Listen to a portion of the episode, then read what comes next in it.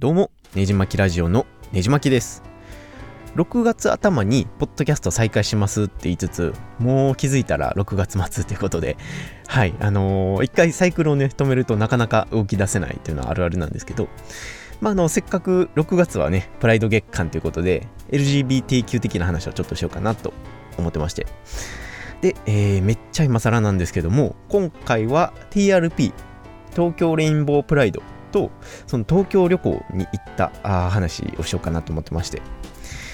で、このポッドキャスト、あのーゲイの同士の方が聞いてくれてる割合が結構高いと思うんですけど、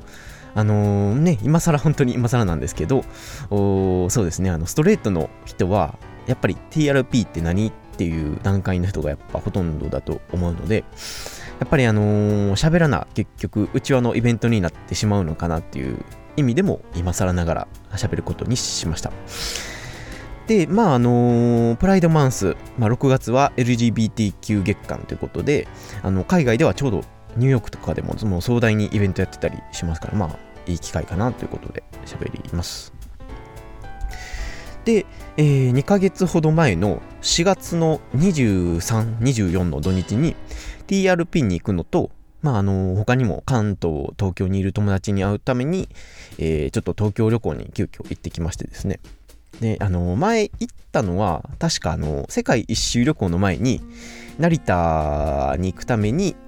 行ったの最後なんかなと思ってまして。で、その時は、確かあの格闘好きの友人と、あの UFC のコナー・マクレガー VS、えーハビブ・ヌルマゴメドフの総合格闘技の試合をちょっとね、あのー試合中継を六本木に見に行ったんですけど、えースポーツバーですね。えーすごい並んで行ったんですけど、あれは良かったですよね。で、えーその話は確かね、あの、アイルランド旅行の回でやってるので、よかったら聞いてほしいなっていう感じなんですけど、はい。で、えー、ということで、ね、それ以来の3年ぶりの東京でしたかね。で、ほんまは、あのー金曜日の夜から行って、えー深夜バスで東京に朝着く予定やったんですけど、仕事がちょっと終わらずですね、あのーえー新幹線で急遽行くことになって、で、まあ、土曜の朝も結構、あれやったの、バタバタ、バタバタやったので、あの結局、お昼ギリギリ、えー友達と待ち合わせしてた時間ぐらいに到着して、で、お昼は、その高校時代の部活の友人4人とですね、あの、ご飯を食べることになってて、で、僕のリクエストで、あの、ブラジル料理のシュラスコを食べに行ったんですね。そう、あの、僕、エスニック料理行ける友達とご飯食べるときは結構ね、迷わず、なんかいろんな国のご飯に誘う癖があってですね、あの、僕と会う人はぜひその辺に気をつけていただいてということなんですけど、はい、あの、で、あの、大阪に昔ブラジル料理シラックスコ屋さんがあったんですけどそこが結構前に潰れちゃったので日本で食べるのはほんまに6年ぶりかなっていう感じで。でまあもちろんブラジル本国でも食べてきたんですけどやっぱもうね遜色ないぐらい美味しかったですねで一応店の名前を挙げとくと、えー東京駅から徒歩10分ぐらいのシュラスコビアレストラン、アレグリア京橋かな？ってとこで、アレグリア京橋っていうところで食べました。で、えーシュラスコ食べたことある方ならわかると思うんですけど、日本だと基本食べ放題なことが多くて。で、えーその仕組みがですね、なんかあの、でっかい、シュラスコってまあ肉の串料理みたいな感じやと思うんですけど、まあ、あのでっかい串に刺さったあ焼きたての肉とか野菜をどんどん店の人がテーブルごとに配りに来てくれる来てくれるんですね。で、そのグループごとに、その1枚、なんかコインみたいなのが置かれてて、えっと、表が緑で裏が赤なんですよ。で、えーまあ、どんどん、あ初めはまあ緑にして5にしとくんですけど、で、えーでもいろいろ盛り付けに来てくれてて、で、お腹いっぱいになったら赤にしてストップしたら、まあ、あの、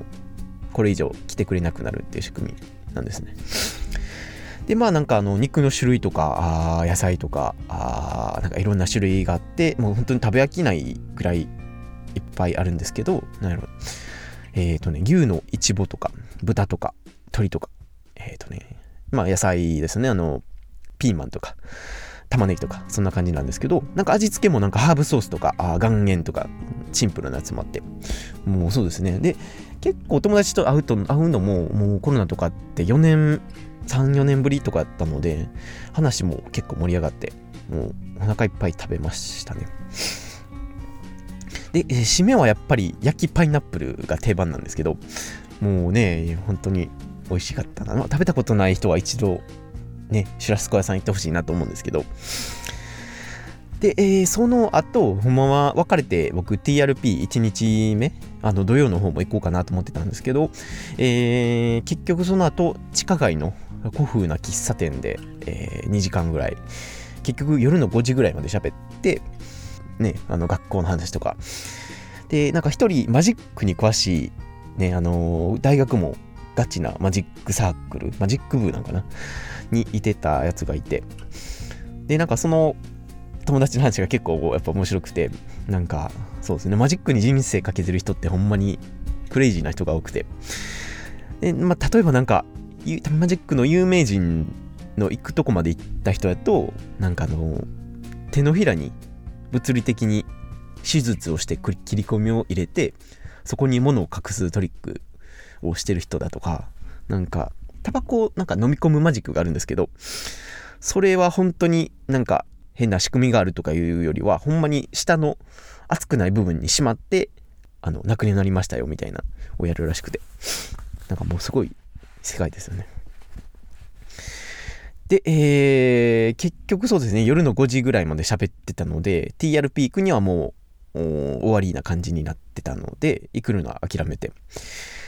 で、そこから、あ最近僕、あの、柔道を、あの、ふと思い立って始めたので、あの、一人で、あの、柔道の発祥の場所で有名な、あの、行動館っていうのがあるんですけど、まあ、そこを見に行こうと思って、後楽園で降りたら、あの、トワイス、韓流のトワイスですね。で、TWICE のの東京ドームライブかな？で、もファンがすごいことになってる。もう完全に巻き込まれつつ、歩けへんぐらいなとこを通りつつ、ね、えー、行ってましたね。で、そうですね。あんまり関西では、鶴橋とかまで行かない、あの、韓流ブームね、あの、あの数ではなかなか感じることがないので、改めてすごいなと思いました。で、あのー、そうそうそう、あの、K-POP でちょっと思い出したんですけど、あの、以前コロナ禍に聴きたい音楽をツイッターとかあブログで募集してて、えー、結局18曲ぐらい集まってもすごい嬉しかったんですけど、まだ全然公開できてなくてっていうのが、あの、ちょっとコロナが落ち着いてしまってというか、しまってというかあれなんですけど、あの、一旦落ち着いたので、もしね、もう一波、ちょっとまたぶり返してきてるので、またあのー、おうち時間に近づいてきたら、えー、公開しようかなと思ってます。まあ、あの、サルトもね、また増えてきてたりするので、まあ、あの、なんか、もう一回ありそうやなと思ったりするので、そんな感じで。はい。で、えー、で、時間がね、ちょっとね、あれやなと思ったんで、急遽近くにあったあ格闘技ジムでちょうどいい時間にちょっと練習をやってたので、えー、出稽古というかあ急遽練習に参加してもらって、えー、そうですねあの結構食べ過ぎで体がすごい重かったんでいい感じに消費できたかなっていう感じです高田の馬場でやったんですけど、なんかすごい、東京じゃない東京を見れたなっていう感じがしましたね。なんかそんなね、あの、なんやろ、日常生活的な東京は、なんか八王子ぐらいしか知らなかったんで、なんやろ、いい感じに、なんやろ、ね、あの、関西っぽい感じをちょっと感じました、僕が。まあ、あの、ちょっとしか言ってないんですけど、ね、あの、この感想がちょっと合ってるかわかんないですけど、ね、まあ、親近感はあったかなと思います。で、えー、そこから、あのー、格闘技ジムの練習が終わって、えー、ツイッターをふっと見たら、あの、今夜もここにゲイがいるの、コーギーさんに、えー、ツイッターで声かけてもらってたので、あの、ポッドキャストやっておられる方なんですけど、で、えー、そうですね、あのー、で、そうですね、以前、明日のゲイさんの方で高野山かな行った時に、えー、一度お会いしたことあったんですけど、まあ、それ以来の、久しぶりの再会ということでね、えー、お会いしまして。で、えー、そうですね。で、行く場所をね、なんかいろいろ迷いつつ、誘ってくれたのが、あの、村上春樹のノルウェーの森に出てきたジャズバー、有名なとこ、なんかダグやったかな ?DUG でダグって読むと思うんですけど、とこに連れてってもらってですね、すごいなんかバッチリジャズ流れてる、すごいおしゃれなバーでした。であのー、そうですね、あの、春樹的に行くと多分ウイスキーとか頼む頼むべきなんですけど、なんかあの、諸事情で僕、ね、ウイスキーあんま好きじゃないんで、で、あのー、で、練習後に結構お腹減ってたので、ワインとサンドイッチとミートパイとかサラダとかがっつり行って、えー、食べてましたね。そうですね、コーギーさんとは音楽とか、なんか芸界隈の話とか、えー、なんかアデルの新婦いいよねって話したりとか、他にもあのね、あの、エジプトのに詳しい河合先生の話とか、あの、本の話とかして楽しかったなと思います。で、その後、新宿2丁目、夜のガチなやつは行ったことなかったんで、ちょっと案内してもらおうかなと思ったんですけど、まあそんなに、その時は乗り気じゃなさそうだったので、あの、その後、えー、の新宿2丁目の入り口までちょっと連れてってもらいました。で、えー、そうですね、新宿2丁目、まあ、さっきも言った通り、まあ、の実はお昼に1回行ったことがあるので、2回目だったんですけど、本当にそれは行った時に4、5年前に、本当にゲイトモに真っ昼間かななんかお昼ぐらいに連れてってもらったんですけど、やっぱり昼に行っても本当に雑居ビルで人も誰もおらんっていう感じやったので、あ、なんかこんな感じやんなんやと思ってた、本当にね、なんか何の変哲もない場所なんやなと思ったんですけど、今回その夜のゴールデンタイム、しかも東京レインボープライドで一やっぱ一番盛り上がってる時なので、もう人がすごくて、結構衝撃でしたね。なんかあんな、あんな変わるんやと思って。ねえねえ、なんか、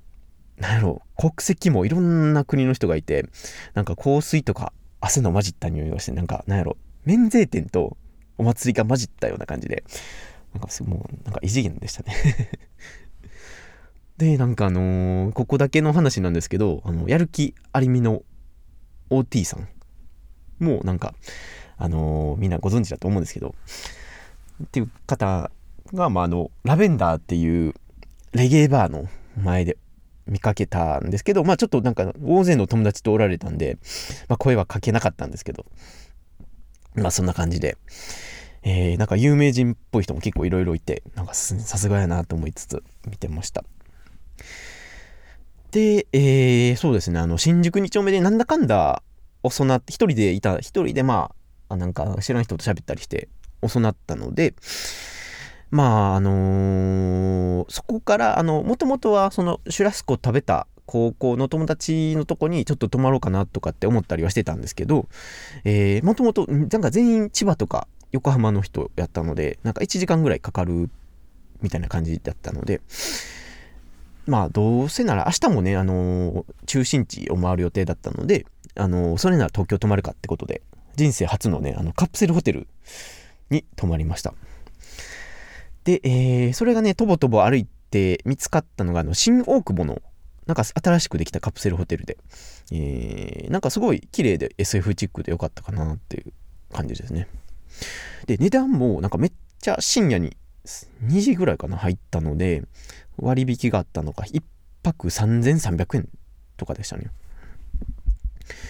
で、もう、そうですね、あのー、静かでよ、なんかスペースも十分あったので、すごい満足やったんですけど、1点だけ問題があって、あのー、中、部屋がとにかくちょっと暑いんですね。で、えー、カプセルエリアは結構共有、共用なんで、その、温度下げるとかそういうのができなくて、なんかあんまり熟睡はできんかったのかなっていうのが正直なとこなんですけど、なんかあの、カプセルホテルね、なんかいろいろググってみても、その、いる場所自体はほんなまんまにあのみんな一緒のとこにカプセルで区切られて寝てるだけなので、あの、温度自体はあんま変えれへんっていうのは結構覚えとかんだなと、いい教訓やったなと思ったりしました。で、えー、ここそうですね。こっから2日目の話に入るんですけど、で、あの、朝ね、その7時ぐらいに起きて、えー、なんか、東京の街ランニングしようとかって思ってたんですけど、まあ、寝たんがね、あの、夜の、あ、朝の3時っていうのかな、AM3 時ぐらいだったので、まあ、結局起きたんが、あ9時半ぐらいだったかな。で、えー、その後友達とまた会う約束もしてたので、あんまりあの走るような暇もなくて。で、そっから、あなんか、早稲田大学の方に行って、えー、本当に昔のロシア人のね、友達とちょっと会う約束をしてたので、ちょっと会いに行ってですね。で、えー、その人も結構ね、4、5年、4、5年ぶりぐらいだったんですけども、その人は実はもうロシア人ではなくて、もう日本に帰化して、完全に今は日本国籍になったっていう友達だったんですけど、まあ、ちょうどね、あのー、ロシア・ウクライナ戦争のこととかもあったんで、ちょっと話したいなと思ってて、えー、ね、会ってもらったんですけど、で、なんかあの戦争のことをやっぱりズバリ聞いたら、やっぱりいずれこういうことになると思ってたみたいなのを言ってて。で、そうですね。あの、で、なんか住んでたのはモスクワの外れとかだったみたいで、で、なんかね、あのー、なんかその人独特の孤独感というかなんか、ね、なんやろ、独特の空気を持ってて、なんかロシアでね、なんかいろいろあったんじゃないかなってこ結構思わせるとこはあるんですけど、未だにあんま聞いたことはなくて。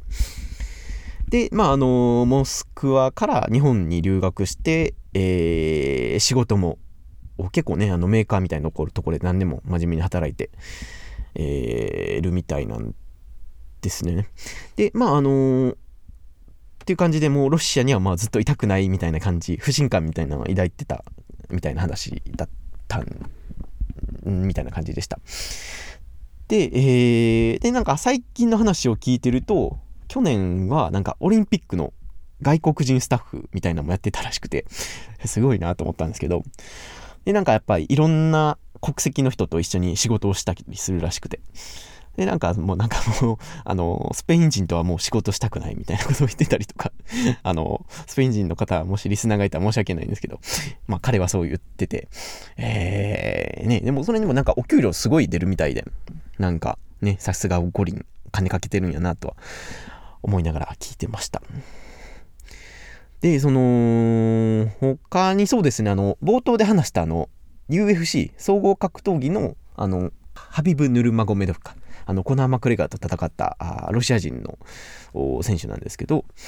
まあ、あれもロシアなんですけど、なんか、えー、ちょっと違う民族みたいで、はっきりロシア人とは言えへんみたいな、なんか、なんかいろいろなそういう話をしたりとかね、あの、前東京来た時の、なんか思い出とかを喋ったりして。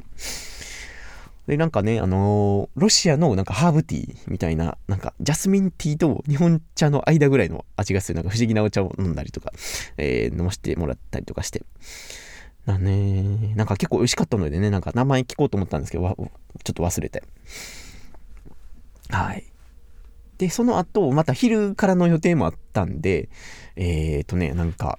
あの、結局40分ぐらいしか入れなかったかな。喋らなかったんですけども。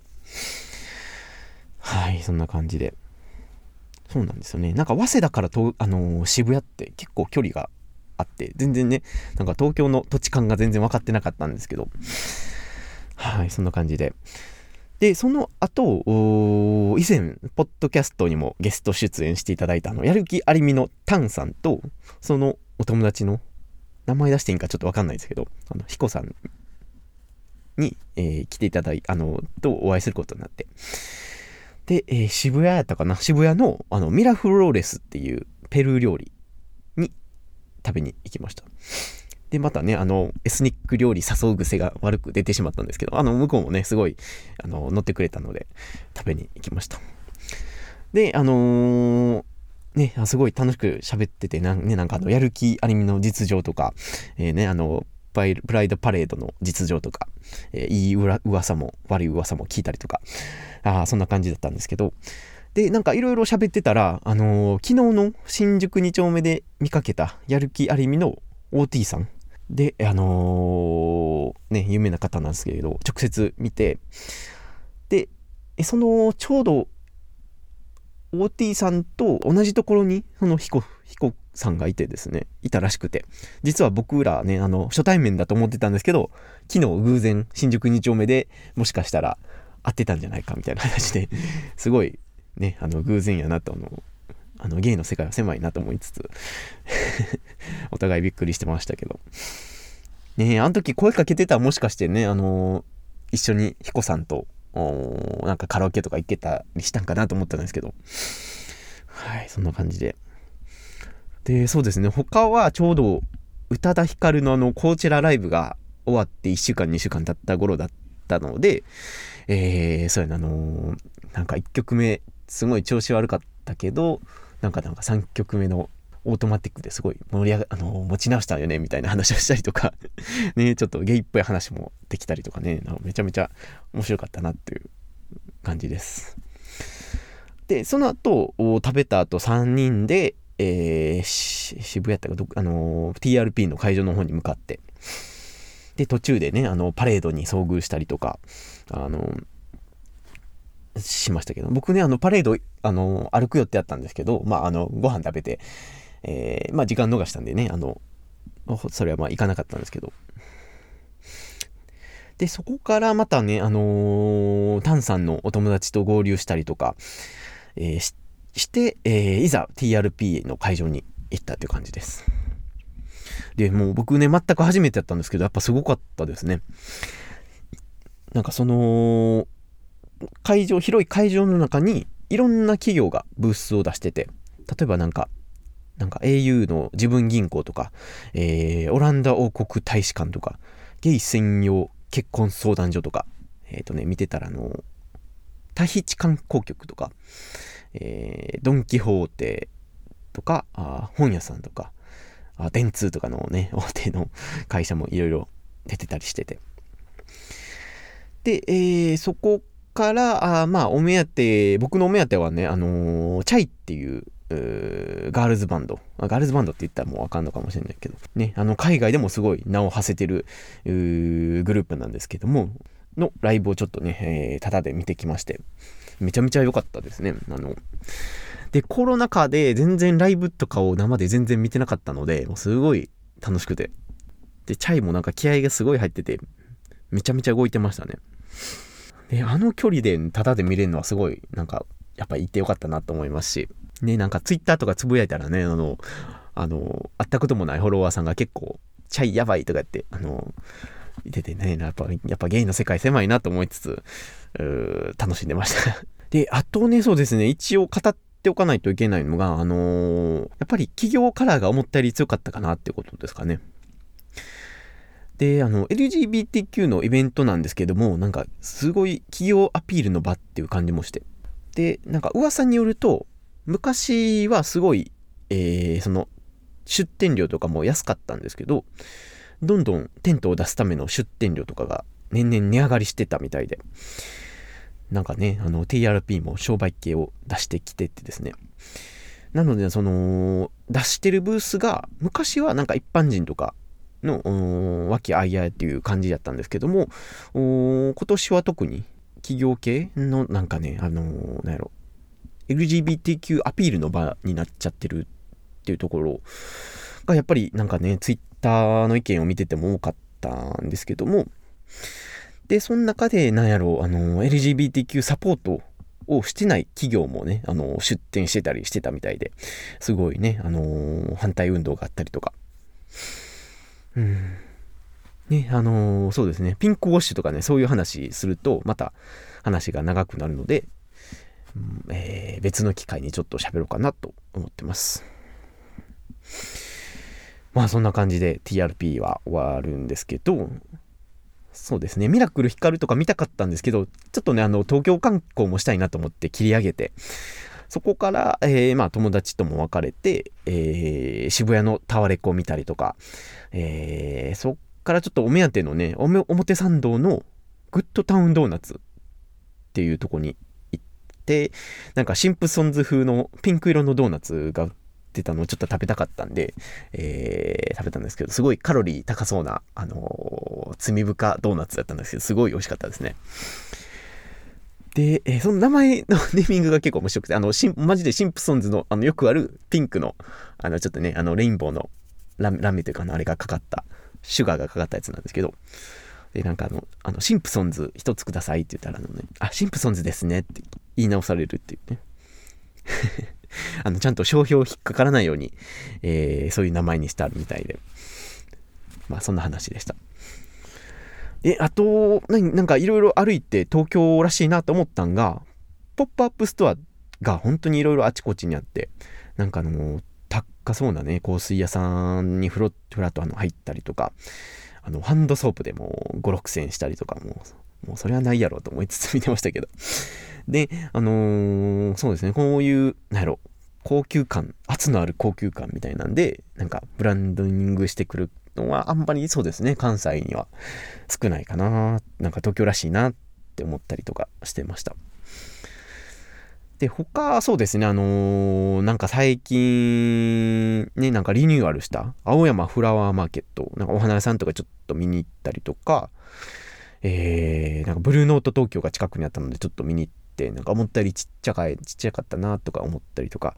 で、その辺のちょっと車両つな、あ喫茶店でケーキ食べたりとか。え、ね、なんかそんなことをしてましたですけど。で、えー、最後は、あなんかね、夜、ちょっとおしゃれなやつ食べたいなと思って、あの、ジェントリフィケーションで名高い、あの、宮下パークで、えー、なんかほわほわで、なんかシャレオツな卵ハンバーガーみたいなのを食べて、まあ美味しかったですね。うん。で、なんか満足しつつね、あのー、ちょっと最後、渋谷からいざ帰ろうとしたら、あの、コインロッカーに、ちょっとね、あの、いろいろ荷物を突っ込んでたんですよ。TRP に行く前に。なんですけど、そのコインロッカーがもう全く施錠できてなかったみたいで、ガバガバに開いてたんですね。